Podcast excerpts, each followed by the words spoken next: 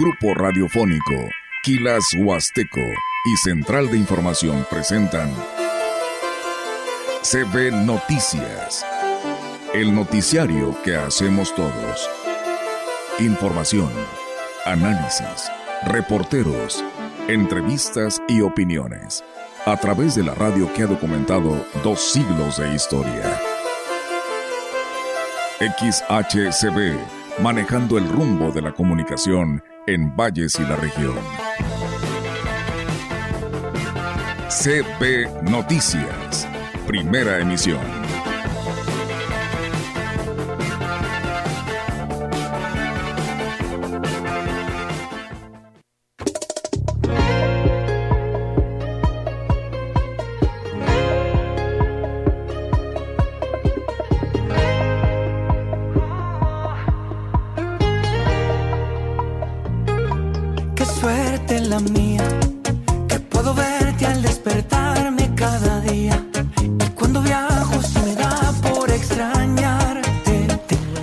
¿Cómo están? Buenos días. Buenos días a todo nuestro auditorio de la gran compañía. Les damos la más cordial bienvenida a este espacio de noticias. Reiterarle a que se quede con nosotros. Hoy sábado 5 de agosto del 2023. Hay noticias e, y por supuesto con mucho contenido. Rogelio, ¿cómo estás? Muy buenos días. Hola, buenos días. Bien, gracias a Dios. Y vamos a esperar también que nuestro público esté con buena salud para recibir la información de antemano lo que queremos es su participación porque es muy importante no saber solo lo que, lo que opinamos nosotros aquí como comunicadores, sino que usted también sea parte de lo que puede hacer cambiar o poner en el rumbo positivo o en progreso una ciudad, un estado, un país. Así es, así que pues de esta manera les damos la bienvenida. Recuerden que ahí están nuestras plataformas donde ustedes puede, usted puede escucharnos y ver, como lo es nuestra página Grupo Radiofónico quilashuasteco.com. Ahí nos puede escuchar y aparte pues aprovecha y navega nuestra página de toda la información que le estamos actualizando en estos momentos ahí. Puede también inclusive seguirnos en nuestro Instagram donde también ahí manejamos todas las imágenes, videos que le puedan servir para ustedes y también si usted nos tiene que compartir, también lo puede hacer y lo hacemos público a través de nuestro Instagram. Tenemos también nuestra página de Facebook, tanto de CB como de Radio Mensajera, para que también usted nos vea por ahí. En este momento estamos transmitiéndolo a través de CB La Gran Compañía y pues bueno, por supuesto, en todas nuestras plataformas para que nos siga nuestros podcasts que también los estamos actualizando en cuanto se terminen nuestros programas inmediatamente nuestros episodios ya están arriba. Así es, mañana eh, hay una final de fútbol categoría máster en veteranos, allá en el campo de ellos. Lo menciono porque la entrada costará 10 pesos y será a beneficio de la Cruz Roja Mexicana. Así es que todos los que vayan a disfrutar de este partido, bueno, par de partidos, tendrán la oportunidad de cooperar, todos, ¿eh? jugadores, patrocinadores, este, directores técnicos, miembros de la liga, tendrán que poner los 10 pesitos que va a ayudar en mucho a la Cruz Roja Mexicana. Así es, Rogelio, y bueno, hacer el exhorto a todos los automovilistas para que cuando escuchemos una ambulancia, por favor, ahorillémonos. Te digo porque el día de ayer nos pasó a una servidora ahí en el crucero de Salazar y Boulevard México Laredo, eh, de sur a norte, iba la Cruz Roja con sus pues sirenas a todo lo que daba, la verdad llevaba mucha urgencia y pues bueno, vueltos locos los automovilistas porque no sabían si se podían cruzar o no, pero yo creo que es una decisión que todos debemos de tomar con precaución para evitar otro accidente, este cederle el paso, ¿eh? porque ahí todos nerviosos no sabían qué hacer y qué decisión tomar. Yo creo que hay que ver por todos los cruces, ¿no? Para que no tengan ningún problema, te cruces y des el paso a la ambulancia, porque si lleva las torretas encendidas es porque lleva una emergencia. En Europa y ojalá pase en México, allá se estaciona inmediatamente en batería para que la ambulancia pase por el medio. Y no tan solo la ambulancia, cualquier unidad de emergencia, sí. cuando usted escuche el ulular, inmediatamente trate de orillarse o frénese, cede el paso para que este, pues, ellos van a salvar una vida y por eso necesitan ir a mucha velocidad, sobre todo para trasladarla ya sea al nosocomio o algún lugar donde pueda recibir atención médica inmediata. Claro que sí, así que pues bueno, ahí está la, llamada para todos los automovilistas para que inmediatamente pues tomamos esta tomamos tenemos que tomar esta decisión de orillarnos para que pase inmediatamente la ambulancia. Comenzamos el Congreso del Estado a través de la Comisión de Asuntos Indígenas realizó este viernes el, el conversatorio Juventud Indígena, agente de cambio hacia la autodeterminación con motivo del Día Internacional de los Pueblos Indígenas en las instalaciones de la XANT La Voz de las Huastecas. Los diputados integrantes de la Comisión de Asuntos Indígenas, Bernarda Reyes Hernández, Yolanda Cepeda Chavarría, Gabriela Martínez Lárraga y Edmundo Torrescano. En su intervención, la presidenta de la Comisión de Asuntos Indígenas dijo que el objetivo es fortalecer la participación de los jóvenes de los pueblos indígenas del Estado en las diferentes instancias de la administración pública y asegurar la preservación de su cultura, lengua e identidad juegan un importante papel en la transmisión del conocimiento de los pueblos indígenas y las prácticas tradicionales, con su rol en la vida comunitaria. Ellos siguen preservando su cosmovisión, defienden sus tierras y reivindican los derechos de sus comunidades. Con estas acciones han logrado avances pequeños pero muy importantes en algunas comunidades y son líderes a nivel local y nacional. Por ello, los invito a escuchar sus experiencias desde diferentes ámbitos. En este conversatorio participaron jóvenes integrantes de los pueblos Tenec, Chiu, Nahuatl y Triqui, quienes presentaron sus experiencias y propuestas en relación a la integración de los jóvenes en espacios de participación social y comunitaria, así como en los diferentes espacios de gobierno. En su participación, Pedro Urbano Merced, director de la instancia de la juventud del municipio de Tancanwitz, Considero que la mayor responsabilidad de los jóvenes es participar en todos los espacios de participación social para hacer llegar las propuestas y proyectos de beneficio para sus comunidades. Graciela de Díaz Vázquez, consejera del Consejo Estatal Electoral y de Participación Ciudadana, dijo que en el aspecto electoral la participación de los jóvenes está garantizada, pero es importante que se fortalezca su participación más allá de las urnas, es decir, a través de su integración en los consejos de desarrollo social municipal, las juntas vecinales, movimientos, colectivos, organizaciones civiles y espacios educativos para que sean agentes de cambio en sus comunidades. Y como ya la pueden ver y sin cortinilla, pues aquí vamos la bienvenida a quien ayer se escuchaba, pero hoy la tenemos aquí en directo. Así es, Rogelio, tienes toda la razón y la verdad para nosotros nos da muchísimo gusto que hoy esté aquí con nosotros la licenciada Graciela Díaz Vázquez. Ella es consejera electoral eh, del Consejo Estatal Electoral y de Participación Ciudadana, que precisamente estuvo en este evento el día de ayer en ese conversatorio allá en Tancanguis y bueno, anda de gira por nuestra Huasteca y hoy la tenemos aquí en la gran compañía. Licenciada, muy buenos días y pues nuevamente bienvenida ya teníamos rato que no nos veíamos, ¿verdad?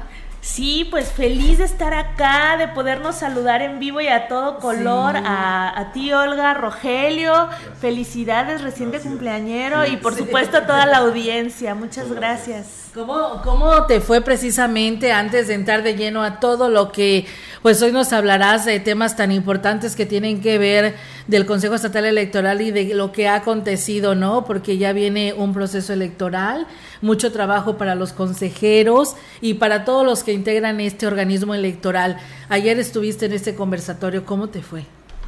Pues padrísimo, la verdad es que siempre es un gusto poder compartir eh, en espacios que organizan otras instituciones desde el Congreso del Estado. Nos invitaron a este conversatorio por la conmemoración del Día Internacional de los Pueblos Originarios y sobre todo escuchando la opinión de, de personas indígenas jóvenes que tienen por un lado este arraigo, eh, todo, todo este, esta cercanía con los usos y costumbres, con las tradiciones de sus comunidades, pero también que ya tuvieron la oportunidad de formarse en instituciones de educación superior y que están muy aterrizadas, muy aterrizados en los contextos presentes, muy conscientes de las problemáticas actuales, participando en las instituciones públicas y siempre es enriquecedor escuchar la aportación de las personas jóvenes y todas las inquietudes y las ganas que tienen de transformar sus realidades. Claro que sí, y eso es lo, lo, importante, ¿no? Además de esta fecha tan importante que hoy este, la tenemos que tener muy presente y a través de estos organismos electorales que ustedes representan, representan, pues les dan, ¿no? Más herramientas para poder sacar adelante estos temas. Eh, licenciada, pues bueno, le decía hace un momento, viene un este proceso electoral ya de cara para el 2024, pero bueno, platíquenos, el Consejo Estatal Electoral, pues eh, decimos, estaba como quien dice en receso y no hace nada, no, al contrario, el Consejo Estatal Electoral sigue trabajando, sigue atendiendo el tema electoral y pues bueno, ¿qué estado guarda en estos momentos de cara al 2024? Sí, fíjate que desde el proceso electoral 2017, ayer estábamos platicando también tras bambalinas en el conversatorio y decíamos desde el 2017 que arrancamos con ese proceso electoral, no hemos parado hasta el día de hoy porque terminando ese proceso 2017-2018 nos aventamos integración de juntas de participación, nos aventamos este, inmediatamente después de las juntas eh, el proceso 2020-2021 y luego integración de nuevos partidos políticos y ahorita ya estamos con todo lo preparativo para el 2000, el proceso electoral 2024 y estamos como, ay, ¿en qué momento tuvimos algún espacio? Lo cierto es que no, no ha habido chance. Y aunque el proceso electoral, la jornada, digamos, el día de la votación va a suceder hasta el año que entra, lo cierto es que ya estamos con todos los preparativos y una parte fundamental de nuestro proceso electoral tiene que ver con la integración de la ciudadanía como autoridades electorales. Es decir, em, cada una de las elecciones en los municipios, en los distritos electorales locales, se organiza por un consejo de ciudadanos y ciudadanas de todos los perfiles, de todas las edades, nada más siendo mayores de edad. Y eh, en cada uno de los 58 municipios, en cada uno de los 15 distritos, integramos un comité o una comisión con una presidencia, una secretaria técnica, cuatro consejerías ciudadanas y un par de personas suplentes. Entonces, en este momento está abierta la convocatoria, estamos invitando a la ciudadanía para que participe y que pueda asumir este rol de autoridad electoral. A veces nos dicen, oye, necesitamos em, ser abogados, abogadas, administradores. La verdad es que no se necesita algún perfil en específico porque justamente la naturaleza de la organización de las elecciones es que se integre por personas diversas, de perfiles distintos, profesiones, actividades, formación académica, incluso basta con que las personas sepan leer y escribir para estarse integrando. Muy bien, pues, pero tiene límites para poderlo hacer, ¿no? Sí, ahorita la convocatoria que está abierta cierra el próximo 13 de agosto, digamos, hay tiempo, pero ya no tanto. Cierra el 13 de agosto y los requisitos son muy sencillos, hay que subir a una plataforma los documentos que tenemos en casa, credencial para votar, acta de nacimiento, algún comprobante de domicilio y realizar el registro completamente en línea, la plataforma para registrarse y todos los datos y los requisitos que te va guiando paso a paso están en la página web de CEPAC www.cepacslp.org.mx. También sabemos que hay gente que no tiene acceso a internet o que se le dificulta el tema en la computadora y como ya decíamos, esto está abierto para personas de todos los perfiles, de todos los orígenes, de todas las edades. Y en ese caso les invitamos a hacer una llamada telefónica ah, a CEPAC porque tenemos, no tenemos oficinas ahorita en los municipios, pero tenemos compañeros y compañeras que andan en, en los municipios invitando a la gente Ustedes pueden llamar por teléfono al 444-833-2470, extensiones 111, 112 y 114. Y ahí pueden agendar algún, algún momento en que tengan tiempo para que mis compañeros compañeras vayan y les ayuden a hacer el llenado de su registro en la plataforma. ¿Todos van a ser aceptados no, o van a seleccionar? Vamos a hacer un proceso de selección dependiendo de cuántas personas se inscriban. Si hay más de las necesarias, eh, lo que sigue en esta etapa y que completen su registro es una entrevista para valorar que sean personas, por supuesto, imparciales, que no sean militantes de partidos políticos, que no estén sancionados, sancionadas con alguna sentencia judicial.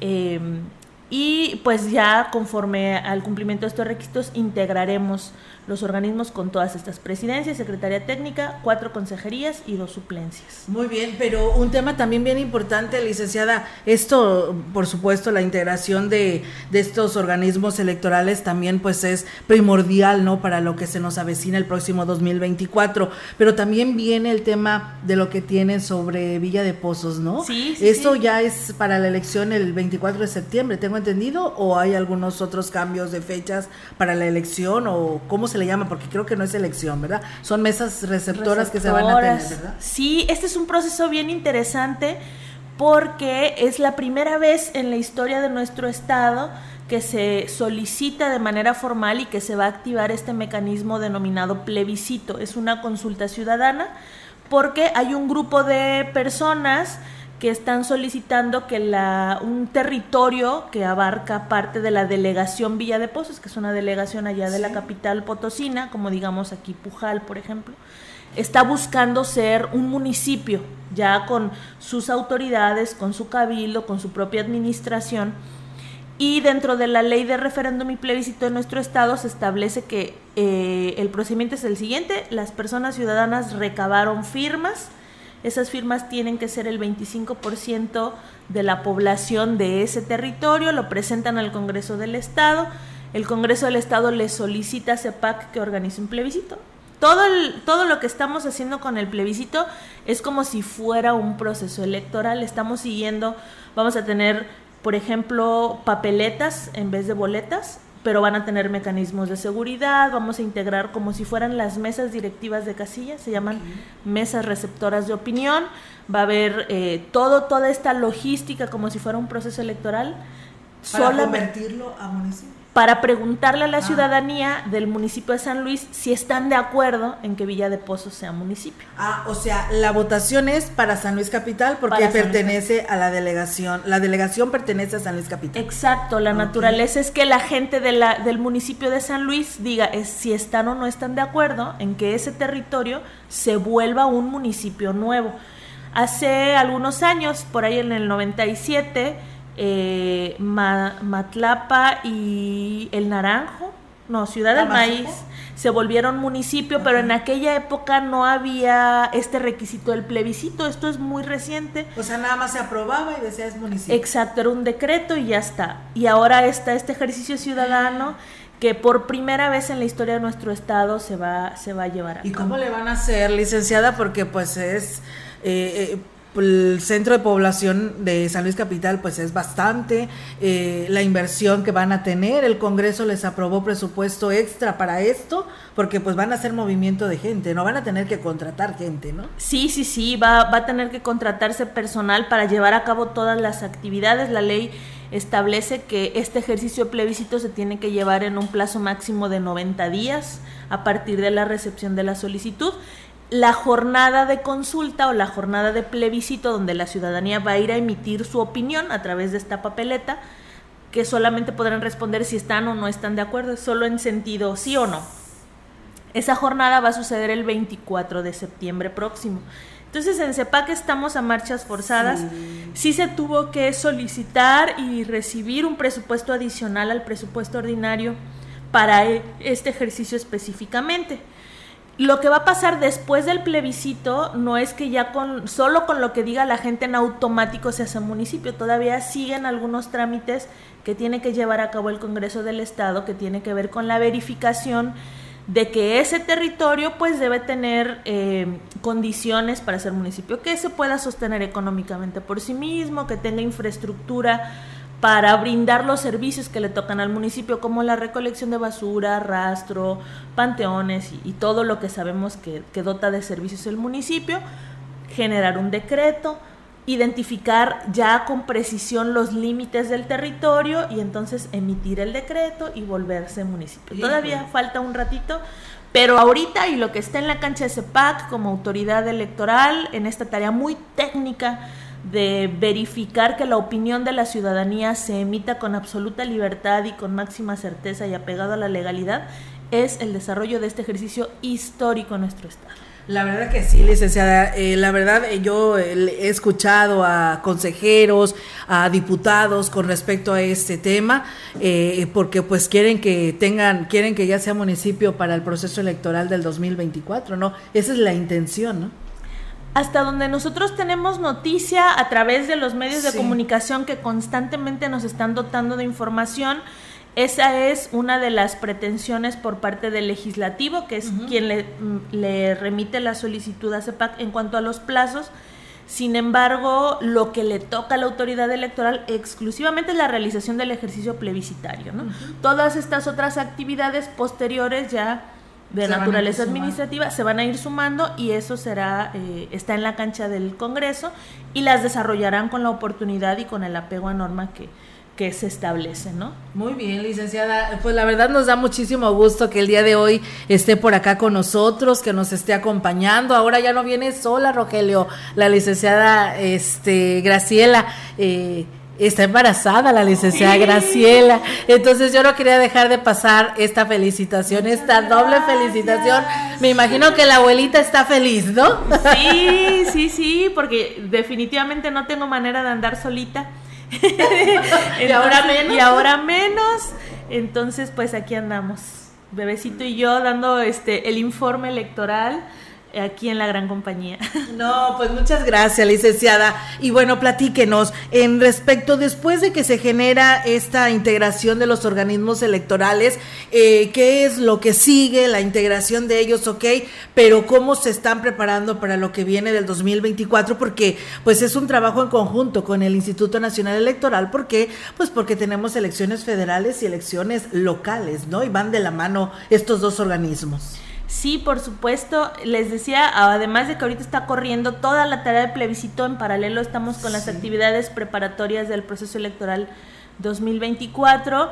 Una vez que se cierra la convocatoria y continuamos con este proceso de selección e integración de organismos electorales, sigue la capacitación para, esta, para estos organismos, su instalación ya propiamente en las oficinas municipales a partir de enero del próximo año, pero de aquí a enero está, pero a la vuelta de la esquina. Se va a hacer muy corto. Entonces, entre el reclutamiento y su capacitación para que también la ciudadanía tenga la certeza de que las autoridades electorales están con absoluto conocimiento de las normas y actúan con todo el apego a la ley, pues bueno, tenemos que pasar por ese proceso. En enero se instalan los organismos electorales y ya de plano comienzan conforme vaya transcurriendo eh, la primera parte del próximo año estaremos enterándonos y enterándoles de todo lo que tiene que ver con el registro de las candidaturas independientes, las precampañas, campañas, registros, verificación de que los partidos cumplan con las reglas de paridad,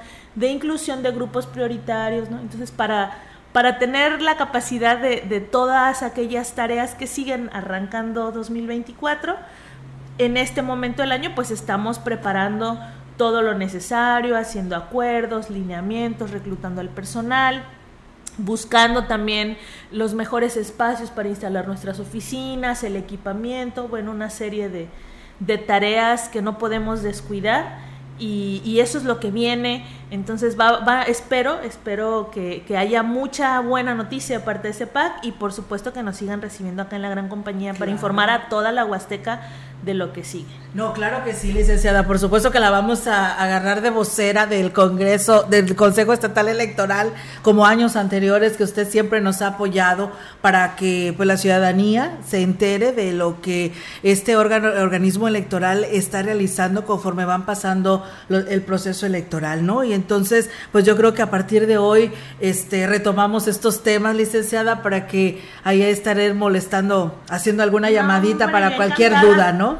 Yo encantada de, platicar vía telefónica y más feliz de, venir a platicar a la cabina y, aprovechar la estancia por acá en Tierras Huastecas comiendo todo lo que, lo que hay de este lado del mundo. Que sí, mucho, ¿verdad? Lo extraña. Sí, todo el tiempo. Es, es de lo que más se sufre siendo huasteco. Lo único que uno sufre es irse y no tener bocoles a la mano. Tiene toda la razón. Rogelio, algo que le quieras decir a la licenciada Graciela, aprovecha que está aquí con nosotros. No, pues eh, simplemente agradecer que siempre tenga esa deferencia con la gran compañía. Su mamá, como ustedes saben, fue parte de esta estación, lo sigue siendo, porque ya se convirtió en una amiga de nosotros, parte de la familia de la gran compañía, y sus hijos también, ¿verdad? Que en este caso es Graciela y Fidel, y que el señor de la casa, que es don Fidel. Entonces, eh, es como, en lugar de una entrevista, es como una charla entre amigos. Y felicidades por esa espera. Y nada más que no se le vaya a ocurrir a Olga tratar de entrevistarla cuando está ahí en ya algo haremos, algo haremos. Se podrá atender Porque va a salir el canto del bebé, ¿no? sí, felicidades. Muchas gracias y encantada de venir y de, y de rodearme del cariño, eso, Rogelio, de las amistades y de la gente a la que siempre, siempre estamos al pendiente. Justo platicaba aquí con la licenciada Marcela que independientemente de que por trabajo tenga que estar en, la ciudad de San Luis Potosí, las noticias que yo consumo son las de, las de la Huasteca y particularmente escucho a la gran compañía para enterarme de, de cómo anda todo eh, en Ciudad Valles y en los municipios vecinos. y también por el logro profesional, ¿no? honoris, doctora honoris causa, si no me equivoco. Maestra. Maestra. maestra, honoris causa con incluso felicitación de los sinodales, ¿no? Sí, muchas gracias. Oigan, ya estoy muy chiviada, ya, ya estoy muy sonrojada. Yo venía nada más a, platicarles. No, pero, licenciada, es que precisamente como no ha estado aquí con nosotros, pues tenemos que aprovecharla. Sí, nos da orgullo usted, así como el maestro Marco Iván, porque también hay que este, reconocer que son egresados de la Universidad Autónoma de San Luis Potosí aquí en Valles, para que vean que acá también tenemos profesionales y profesionistas pero, todo, pero sobre todo bien preparados y con amor a la tierra. Claro que sí, pues no se, no eh, puede uno irse de la Huasteca un rato, pero la Huasteca no se sale nunca del corazón y, y eso, a donde sea que vayamos y a donde sea que nos plantemos, eh, hay, un, hay voces huastecas de aquel lado, hay voces huastecas en el Consejo Estatal Electoral y hay voces huastecas eh, recordándonos que el territorio de nuestro estado pues abarca esta hermosa región y, pues encantados, encantadas de andar por acá. Qué, bueno, Pues licenciada, la verdad es un gusto tenerla aquí con nosotros y pues bueno, por ahí estaremos platicando conforme va pasando, pasando porque ustedes se marcan los tiempos en un calendario conforme pasa el 2000, llega el 2024 para este proceso electoral, así que por ahí estaremos muy en comunicación. Claro y pues, que sí. Muchas gracias y bienvenida aquí a esta parte de la Huasteca. Sé que anda desde ayer, ¿verdad? Que estuvo por acá en, en Sí, hemos estado visitando eh, algunos municipios precisamente para informar a la ciudadanía de estos espacios, esta oportunidad de asumir el rol activo de, autoridad electoral en nuestros comités y comisiones. Hemos estado conversando también sobre eh, me hacían algún comentario acerca de, de, que a veces la gente ya no quiere saber nada de los partidos políticos, ya está cansada de, de, la política y pues justo este es un espacio para participar, para enterarnos sin estar adentro de los partidos, ¿no? Hemos estado informando, invitando a la ciudadanía y pues ahora acá también compartiendo esta y todas las noticias que ya escuchó la audiencia que, que traemos. Muy bien. Pues muchas gracias, licenciada. Excelente fin de semana y gracias por darse ese tiempo de estar aquí con nosotros. Muchas gracias a ustedes, muchas gracias por el espacio y por el cariño siempre. Gracias. también acto de presencia de nuestra gerente, la licenciada Marcela Castro. Me imagino que quieres decir algo, ¿verdad? Así es que... Felicitar, eh, felicitar por el doble motivo, el doble motivo. Eh, ella como profesional y también como próxima estrenada a ser madre de familia. Este, una responsabilidad muy grande, pero quienes laboramos y somos eh, madres de familia, sabemos que podemos. Muchas gracias, gracias. Qué bueno que yo no lo soy, ¿verdad? Mamá. ¿Cómo? No soy, qué bueno que no soy mamá yo. no, pero también, también, también te corresponde tu parte como padre de familia, eh, porque son responsabilidades compartidas. y este y siempre son bendiciones. Los hijos son bendiciones. Con grandes ejemplos, por cierto. Así es. Muchísimas gracias, Grace, por estar aquí con nosotros. Es tu casa, lo sabes. Gracias, así se siente. gracias. Bien, nosotros amigos del auditorio vamos a ir a una breve pausa y regresamos con más. El contacto directo 481 38 20052 481 113 9890 CB Noticias. Síguenos en nuestras redes sociales, Facebook, Instagram, Twitter, Spotify y en grupo radiofónico kilashuasteco.com.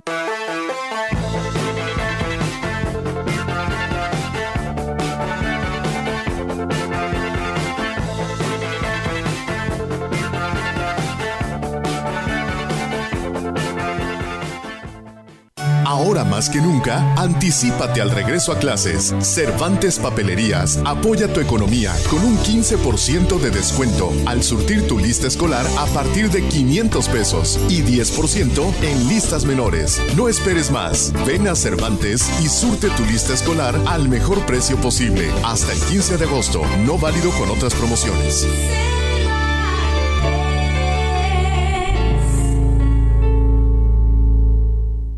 Con Soriana, llévate dinero de vuelta. Cuando compras productos de marcas seleccionadas, te devolvemos hasta el 50% de su precio en pesos Soriana Check del jueves 3 al domingo 6 de agosto. Úsalos para pagar lo que quieras en tus compras de la siguiente semana en tienda o en línea. Solo en Soriana, la de todos los mexicanos. Un medio ambiente sano es un derecho. Necesitamos áreas verdes y servicios de limpia iguales para todas y todos. El acceso al agua potable tiene que ser equitativo, sin distinciones. Eso es lo justo. En el Partido Verde trabajamos a favor de la justicia ambiental. Por eso hemos propuesto y logrado el 90% de las leyes ambientales y de protección a los animales de nuestro país. Y seguiremos trabajando por el derecho a un medio ambiente sano. Porque el futuro de la 4T debe de ser verde. Partido Verde. La segunda mitad del siglo XX fue una época de violencia política cometida y ocultada por el Estado mexicano.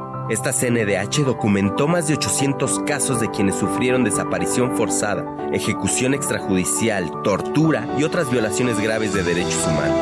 Para que las víctimas y familiares accedan a la justicia y la reparación del daño, emitimos la Recomendación 98VG 2023. En la CNDH defendemos al pueblo la gran compañía desde la puerta grande de la Huasteca Potosina. Con 25.000 watts de potencia, transmitiendo desde Londres y Atenas sin número en Lomas Poniente, Ciudad Valles, San Luis Potosí, México. Teléfono en cabina 481-382-0052. Y en el mundo, es, escucha Grupo Radiofónico Quilashuasteco.com. La diferencia de escuchar radio, radio. XHCB 98.1 DFM.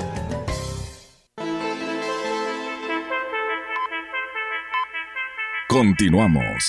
CB Noticias.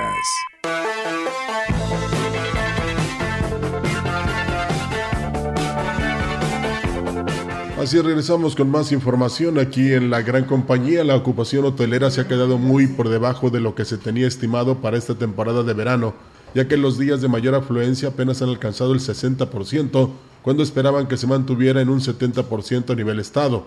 Lo anterior lo señaló el presidente de la Asociación de Hoteles y Moteles en el Estado, Rafael Armendares Blasquez. Falta mucha promoción y entonces tenemos que hacerlo conjuntamente con el Estado, con los municipios y uno como iniciativa privada. Entonces eh, esperamos que el arquitecto Machinena eh, se acople y vea por el turismo en San Luis ya esa continuidad, pero sobre todo el apoyo del gobierno del Estado con más recursos para la Secretaría los dos factores que más han impactado en la ocupación hotelera y que van en aumento es la falta de promoción y las plataformas de hospedaje, consideró el representante del sector en la entidad. Porque si hablamos de que en el estado tenemos 12.500 cuartos, también hay casi 4.000 cuartos de Airbnb en el estado. Es una competencia desleal. Yo pido ese piso parejo porque tanto en el municipio hay un permiso para actividades comerciales, hay un permiso para uso del suelo y yo creo que el Congreso debe de legislar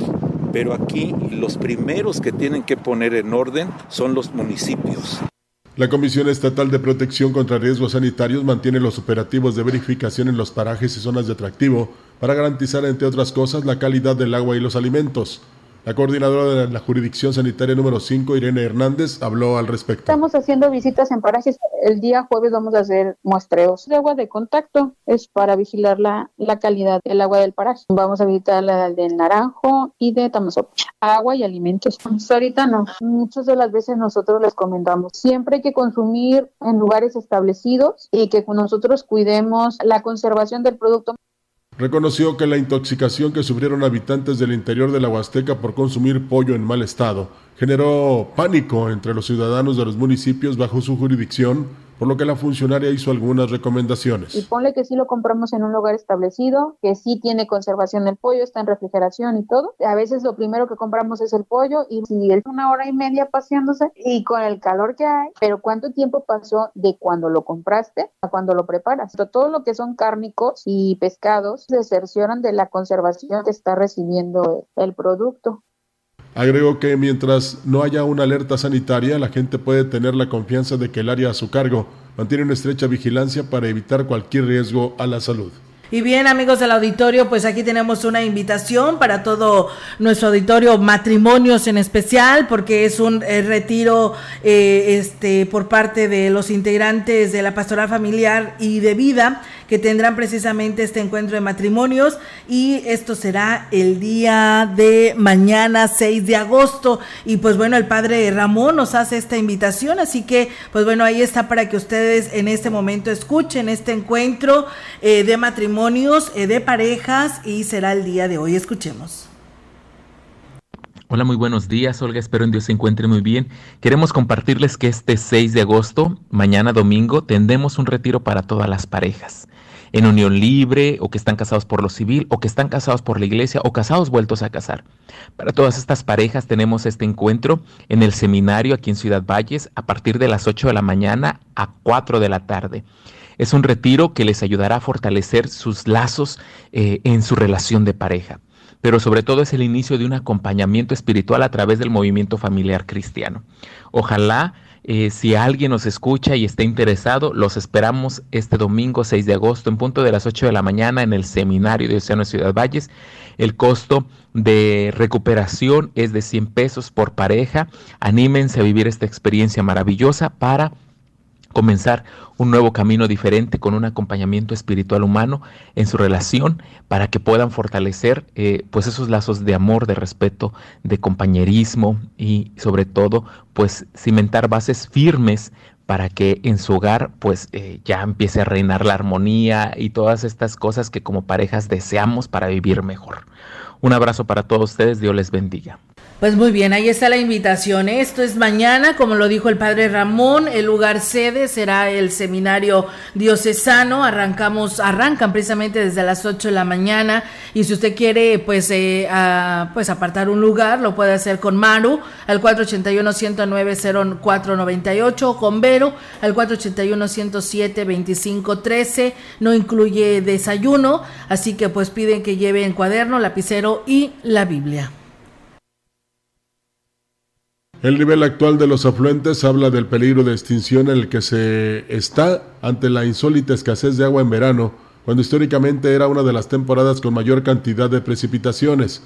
El presidente de la Asociación Mexicana de Hoteleros en la Huasteca, Carlos Solares, reconoció que es urgente que las autoridades y la misma sociedad se den cuenta de la crisis hídrica que se tiene. Es increíble, la verdad, y muy preocupante. Estamos ya, podríamos exagerar diciendo a punto de la extinción. No es posible que en pleno mes de agosto no haya ríos crecidos, que la cascada de Tambul esté seca, que las cascadas de Micos estén secas también. O sea, es sumamente preocupante y ojalá y los gobiernos junto con la sociedad civil hagamos algo, tomemos acciones para poder revertir esto, porque sí es, es grave lo que estamos viviendo. Precisamente por ser la primera vez que se enfrentan a este tipo de circunstancias, no hay alternativas que permitan una recuperación de los afluentes y que haya caída de agua en la cascada de Tamul, como en Semana Santa, por ejemplo, dijo finalmente el representante del sector hotelero. Es la primera vez, yo creo, en toda la historia de lo que conocemos de la Huasteca, tal vez 50 o más, nunca había habido un verano sin lluvias, así como ahora tan, tan crítico. Aparte ahorita, si quisiéramos pedir la ayuda de Conagua para un tandeo, una, ya estamos bastante tarde y no creo que los cañilleros acepten, porque si la producción del año pasado fue baja, esta está en riesgo, así como están ahorita la situación. Vamos a un corte, regresamos con más información en la gran compañía.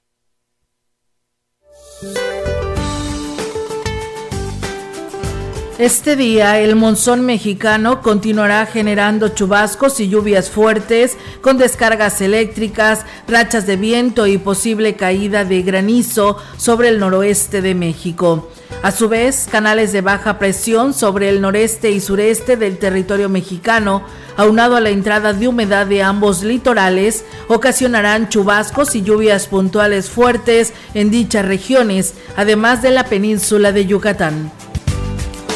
Una circulación anticiclónica en niveles medios de la atmósfera sobre el sur de Estados Unidos y norte de la República Mexicana mantendrán ambiente muy caluroso a extremadamente caluroso en el noroeste, norte y noreste de México, con temperaturas superiores a 45 grados centígrados en zonas bajas de Baja California y Sonora. Para la región se espera cielo despejado, viento dominante del sureste. La temperatura máxima para la Huasteca Potosina será de 38 grados centígrados y una mínima de 23.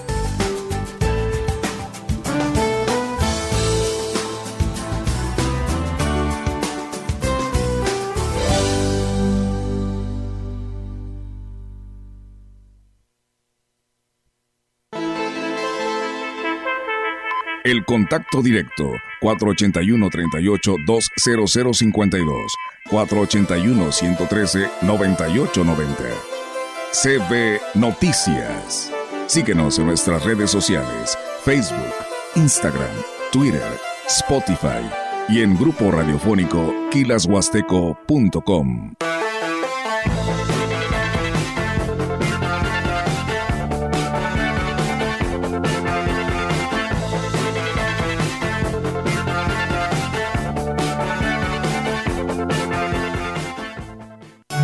Más que nunca, anticípate al regreso a clases. Cervantes Papelerías apoya tu economía con un 15% de descuento al surtir tu lista escolar a partir de 500 pesos y 10% en listas menores. No esperes más. Ven a Cervantes y surte tu lista escolar al mejor precio posible hasta el 15 de agosto, no válido con otras promociones.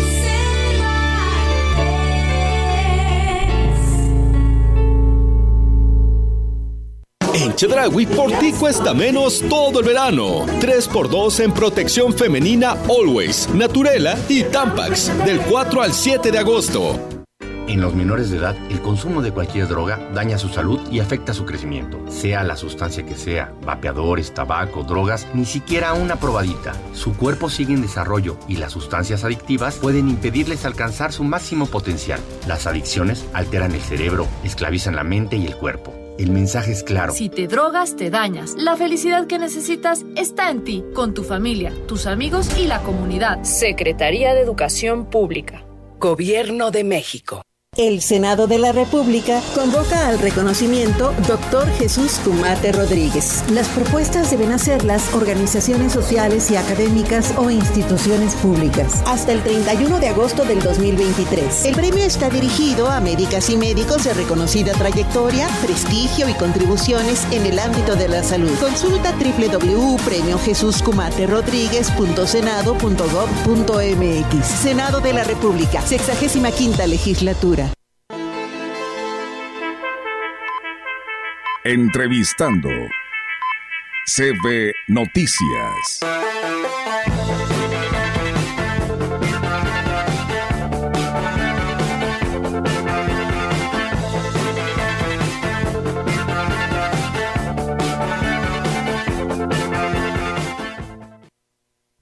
Y bien, seguimos con más información, amigos del auditorio, aquí a través de la gran compañía. Y bueno, creo que hoy es día de visitas y de sorpresas. Para quienes nos siguen en nuestras redes sociales, tenemos la oportunidad de saludar al padre Víctor Manuel Martínez Castro, porque, bueno, él es párroco de la San Juditas Tadeo en la colonia La Pimienta, pero él estará celebrando el próximo 10 de agosto ya 25 años de ser sacerdote. Gracias a Dios. Bienvenido, Padre. Gracias, Olga. Mucho gusto estar aquí contigo. Gracias por la invitación. Este, gusto en saludar a todo el auditorio. Muchas gracias, Padre, por estar con nosotros y quienes nos siguen a través de las redes sociales, pues bueno, ahí pueden ver al, al Padre, quien también es el responsable de la comunicación de la diócesis de Ciudad Valles, de la CODIPAC, y bueno, hoy está acompañándonos porque es un día muy especial para nosotros y porque tenemos una bonita amistad con el Padre desde hace años, desde, eh, desde hace años, entonces pues también nos queremos unir a esta celebración, Padre, ¿cómo lo celebrará? ¿Qué hará? cómo estará y qué experiencia nos puede compartir durante estos 25 años de ser sacerdote. Vaya, pues muy bien. Mira, te voy a, a, desmenuzar todo esto. Sí. Mira, gracias a Dios, este próximo día 10 de agosto, o sea, ya el próximo jueves, Dios me permite cumplir 25 años como sacerdote, de mi ordenación sacerdotal. Entonces, esta eh, fue aquí precisamente en Catedral el, don Lupito, nuestro señor obispo, que en gloria esté, este, él me hizo, este, fue la, ordenación de manos de él, eh, junto con el padre Isaías Hernández Hernández. A los dos nos ordenó como sacerdotes. Y este, entonces fue una fiesta pues muy especial, ya hace 25 años, ese 10 de agosto, que pues vino mucha gente de Río Verde a acompañarme también. Eh, después de eh, pasar estos 25 años, pues veo que donde he estado, ¿verdad? Primero estuve eh, como, destinado a estar en Rayón, ahí estuve un año como diácono y después siete años ya como sacerdote. Fueron ocho años de estar ahí en, en Rayón. Después de ahí me pasaron a, este, a ser vicario del padre Juan Arváez, que también en Gloria esté, y este, fui ahí en Catedral eh, eh, vicario, estuve junto con el padre Ángel de Jesús Godoy. Juárez, estuvimos juntos ahí los dos, pues la verdad fue un ambiente bien bonito el que tuvimos ahí con el padre Juan Narváez, los tres nos lo pasamos muy bien. Y luego después de ahí este, em, me mandaron a la parroquia del Sagrado Corazón de Jesús en Tamuín. Ahí estuve como párroco también poco tiempo. Este, y después de ahí me pasaron aquí a La Pimienta, a San Juditas Tadeo, donde ya gracias a Dios tengo 13 años de estar ahí como párroco. Oiga, padre, yo, yo recuerdo cuando nos decía, ya vengo, ya me va a tocar estar ahí en la parroquia, ya voy a estar ahí de, de párroco y este, parece que fue ayer, ¿no? 13 años han pasado. Parece que fue ayer, sí. sí, es cierto, ya fue muy rápido, muy bonito, la verdad estoy muy contento de haber estado ahí, en, en, de estar ahí en la, en, en la parroquia de San Juditas Tadeo.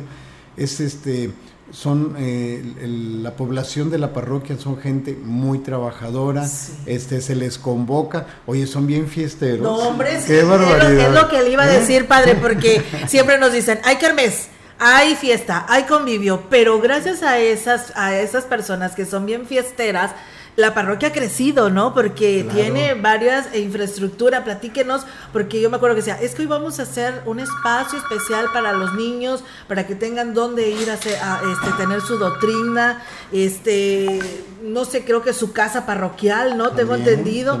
o sea, fueron varias cosas que se han estado haciendo desde que usted ha llega, llegó y por toda esta gente que está bien unida. Fíjate que son gente trabajadora, es gente alegre, gente que le gusta este, las fiestas te digo, y este, entonces siempre tenemos eh, alguna situación de que, de, que, de que hay fiesta en San Juditas Tadeo.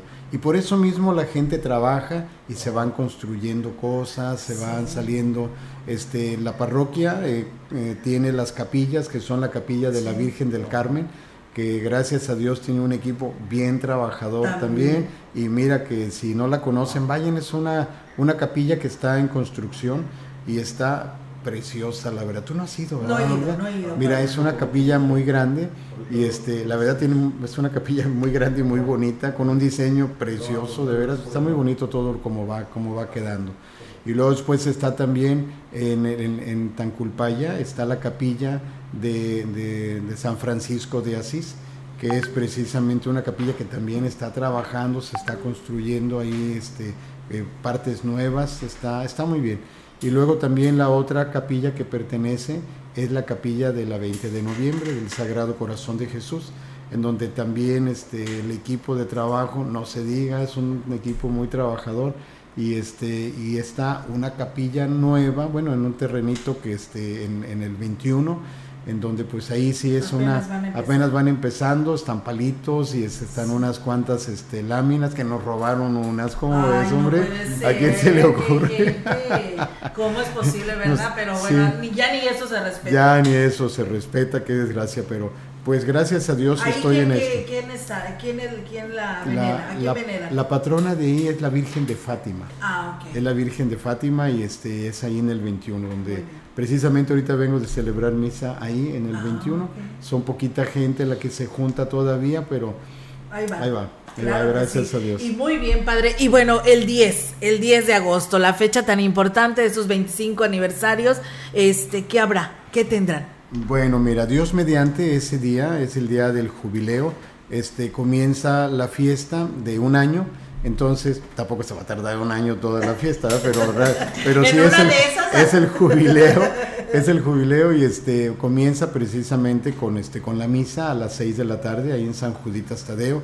Este, después de ahí, pues habrá un pequeño convivio ahí en la, en la, en la misma parroquia y este y después el día eh, 11, bueno, el, Dios mediante en esta misa de- del, del día 10, eh, espero que, que estén por ahí mis compañeros sacerdotes, los señores obispos también, con el favor de Dios. Qué exigente, ¿verdad? Pero ojalá que haya esa oportunidad de, de acompañamiento en esa Claro. fiesta, donde también están invitados ustedes cordialmente.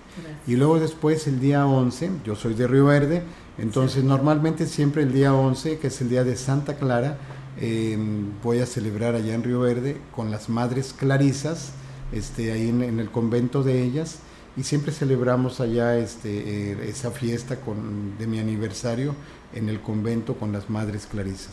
Mira, este año como este, eh, mi mamá, gracias a Dios, tiene 100 años, lo- los pudo Sí. cumplir, se los pudimos celebrar, y este, pero también la cuidamos de que no, no moverla mucho. Entonces, por eso mismo mi familia, este, eh, pues allá va a estar en, en Río Verde para... ¿No para vendrán la hasta acá? hasta acá no, aquí tengo, aquí los familiares de aquí, este, son los que estarán ahí conmigo, este, con el favor de Dios, el día 10. ¿Tiene Eh, familia aquí? Sí, tengo tengo una Ah. familia, este, está Marta, Marta Arista, de, de viuda de Zárate, este, ella es mi, mi prima, con Ok. su familia son los que me van a hacer el Ah, favor muy de bien. Y luego después, el día 10, allá en Río, allá están este, mis, mis, bueno, allá van a llegar mis hermanos, mis sobrinos, mis sobrinas, sobrinos nietos y sobrinos tataranietos. No, no, no. Tampoco, ¿verdad? Este, pero gracias bueno, pues a si Dios. su mamá ya tiene 100 años, me imagino que ya, Ya, debe ella de tener. sí, sí tiene tataranietos, Sí, ¿eh? Ya son los nietos de los, De los- los, los los hijos de los nietos. nietos, ajá, así y este, es. también son mis tataranietos, ¿eh? Pues son sus Bueno, sobrinos mm, tataranietos. Dios mío, sí, bueno, hay que usar más pomada en la campana, no importa. Oye, entonces, este, Olga, pues Dios mediante allá va a ser la otra fiesta. Y este, y fíjate que hace eh, 10 días precisamente eh, tuvimos una reunión de los ex franciscanos. Yo comencé mis- mis- mi, mi formación religiosa con los franciscanos en, los, en, en dos conventos franciscanos, donde fueron los dos niveles que estuve yo allá con ellos. Y, este, y nos reunimos los ex franciscanos, los que estuvimos de compañeros, los que se salieron, ya se casaron, que son solteros, divorciados, solteros o dejados, este, todos en todas las modalidades. Ahí nos juntamos hace este, unos, unos 10, 12 días en Zapopan. Allá fue la reunión y también fue el pretexto de los 25 años de sacerdote, en donde sí hubo esa gran oportunidad de celebrarla en María Visión como, como, grupo, como grupo franciscano. Entonces sí han sido varias celebraciones las que, bueno, ya celebraciones que ha habido, otras más que, que, este, que, que amablemente personas de aquí de, de Ciudad Valles van a organizarme también muy particular para el día 9 y luego después está la, de, la del 10 que están cordialmente invitados en San Juditas y la del día 11 allá en Río Verde en la capilla de las Madres Clarisas a la una de la Uy, tarde con el favor de Dios. No, pues muchos festejos. Y luego eh, también este, con, con la amabilidad de ustedes de haberme invitado Sí. aquí, otra, también lo apunto como festejo y No, gracias claro que por su sí, pues invitación. por- precisamente por ello fue la invitación, que nos dijera cuáles eran sus planes y también este pues aprovechar de que le vamos a tener aquí cerca, pues por supuesto también felicitarlo en estos Gracias, 25 Olga, muy años. Padre, pues la verdad siempre es un gusto eh, tenerlo con nosotros. Eh, ustedes tal vez no lo escucharán todos los días, pero siempre nos está dando actividades para poderlas difundir y pues qué bueno que está que tenemos la oportunidad de estar con usted aquí y que aquí lo tenemos este presente. Gracias y ojalá que también sigan pues este, que continúen con la de con, con, la con la con la devoción de la coronilla al Señor de la Misericordia a las 3 de la tarde, Son las 3 de la tarde, la hora de la misericordia. Claro que sí, esa voz inconfundible.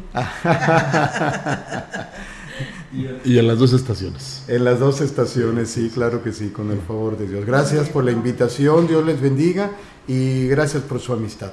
Muchas gracias también a usted, padre, por esta linda amistad de hace muchos años y que, pues, por supuesto, este estos 25 aniversarios, pues, se dobleten, por supuesto, porque así lo, lo quiere Dios y así lo va a decidir, porque pues decía, decía el licenciado Gustavo, le voy a tomar su, su comentario, dice, porque nos quiere mucho, aquí seguiremos. Aquí seguiremos, con el favor de él. Muy bien.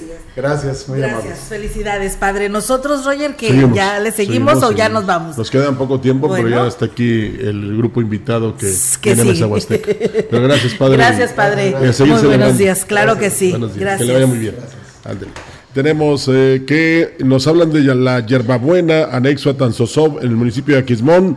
Tienen seis días sin energía eléctrica, así es que por favor, que si nos están escuchando ahí en Comisión Federal de Electricidad, acudan a la hierbabuena, anexo a Tanzosov, municipio de Aquismón. Están desesperados, ya son seis días sin energía eléctrica, han hablado, hablado, hablado y no los han atendido. Ojalá que pronto vaya una cuadrilla.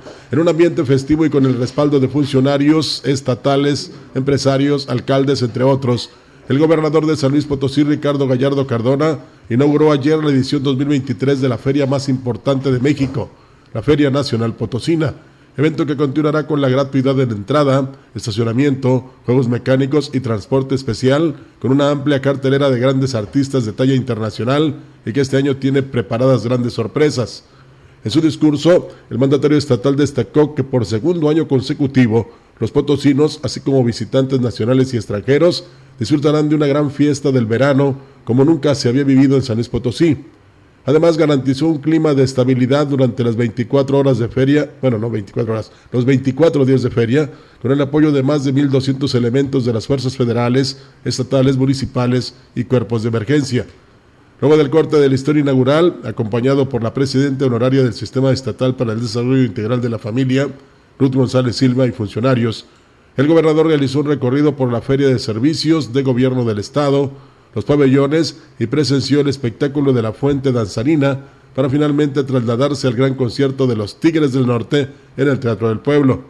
Entre los nuevos atractivos se encuentra Fenapo de Noche, que reactivará la zona de restaurantes y antros para personas mayores de 18 años, donde habrá degustaciones, bebidas locales, música en vivo y diversión para ese segmento de edad.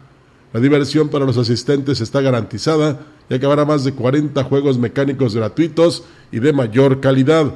Más presentaciones en los diferentes escenarios de artistas locales y nacionales, además de eventos deportivos de mayor alcance, así como exhibición y calificación de ganado bovino, caprino, vacuno y equino, sin faltar las tradicionales muestras gastronómica y artesanal, donde estarán representados la mayoría de los municipios de las cuatro regiones de la entidad. Y mira, Rogelio, tenemos esta información que queremos compartir para que la Comisión Federal de Electricidad le dé seguimiento. Los habitantes de la colonia Santa Lucía acudieron a la Comisión Federal de Electricidad para exigir que se les cambie un transformador que solo les genera problemas porque el servicio de energía se interrumpe de manera constante y por varias horas. El grupo de vecinos fue mm, a la comisión el viernes y les prometieron que irían a cambiarlo. Sin embargo, lo hicieron en otra calle y no en el que ellos necesitan.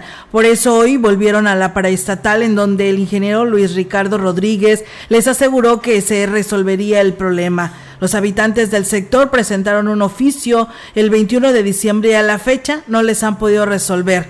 Ya están cansados de no contar con el servicio de una manera eficiente, pues llegan a estar 16 horas sin luz, provocando con ello pérdidas además de que hay niños, adultos mayores y enfermos que requieren de la energía. Dijeron que con cuando el reporte, cuando reportan las fallas de luz, ni siquiera les contestan y aunado al caso omiso que les hacen para el cambio del transformador, que bloquearán, bloquearán las entradas a la Comisión Federal de Electricidad hasta que les hagan caso. Los afectados viven en las calles Cáncer, Leo, Privadas 8, 7, 3 y 2 y parte de Calle Libra. Pues bueno, ahí está la invitación, Roger, a la Comisión Federal de Electricidad para que pues les hagan caso al respecto, si no, pues estarán bloqueando las oficinas. Lo mismo pasó en Santa Marta, eh, ahora en la Yerbabuena, anexo a Tanzosó, allá en Aquismón, en esta colonia. Y pues ya ven, no necesita que vengan las manifestaciones en los libros de texto gratuitos. La gente cuando ya ha agotado todas las instancias, ha enviado oficios, ha insistido, eh, inmediatamente se manifiesta y esperemos que el director general de Comisión Federal de Electricidad, que está preocupado por iluminar todo el recorrido del tren Maya, dentro de y que dure muchos años, también se preocupe por eh, dotar precisamente a las superintendencias, Olga, de todo lo que necesitan para una eh, cambiar los cables de alta y baja tensión que ya no tienen la misma función porque ya están viejos, los transformadores, el mantenimiento a las cuchillas, a los aisladores, en fin, todo lo que tienen que hacer, pero que cuenten con ese material que para eso están. Porque al momento de cobrar, como nos dijo un vecino, ahí no se detienen y no pagas y te cortan la energía. Así es, y mira rápidamente el licenciado Gregorio Carranco Vargas, quien es de Ébano, hizo un llamado al gobierno del estado para que de una vez por todas, pues voltee a ver al municipio a los municipios de la zona huasteca, pero sobre todo a Ébano. Explicó que el 26 de agosto se les vence el plazo para realizar la siembra de soya, sin embargo considera que están en bancarrota, pues no tienen el dinero para pagar la cuota para el riego de los cultivos ante la Comisión Nacional del Agua. Argumenta que no tiene ningún tipo de apoyo federal o estatal desde hace cuatro años y medio y el gobernador está gastando dinero en otros tipos de eventos, sin importar los municipios de la zona huasteca que se dedica a la siembra de caña, ganado y cultivos como soya o sorgo, como ébano, San Vicente, Tamuín y Valles. Refirió que la cuota para la Comisión de Agua es de 1.700 pesos y de no pagarla, la situación del campo se podría complicar para quienes se dedican a esta actividad. Pues bueno, yo nada más me pregunto, según el gobierno federal, el recurso hacia el campo iba a llegar también directo al beneficiario, o sea, al productor. Aunque ya escuchábamos que se van a hacer investigaciones, por supuesto, con lo que se destina para la escuela es nuestra y ahora también con estos apoyos que no llegan, aunque decían que iba a ser de forma personal y directa, pues ni así y estos recursos deben ser precisamente aportados por la federación para que el campo mexicano produzca. Muy bien. Vamos. Pues sí, así es, eh, Roger, nos vamos. Eh, seguimos con una interesante mesa huasteca, así que le invitamos a que siga con nosotros porque tenemos sorpresas. ¿eh? ok, gracias, buenos días y excelente fin de semana. Gracias.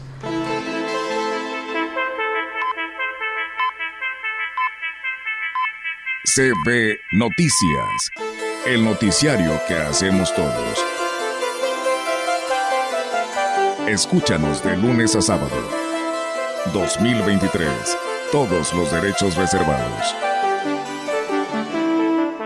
Grupo Radiofónico Quilas Huasteco. La radio que ha documentado dos siglos de historia en Ciudad Valles y la región.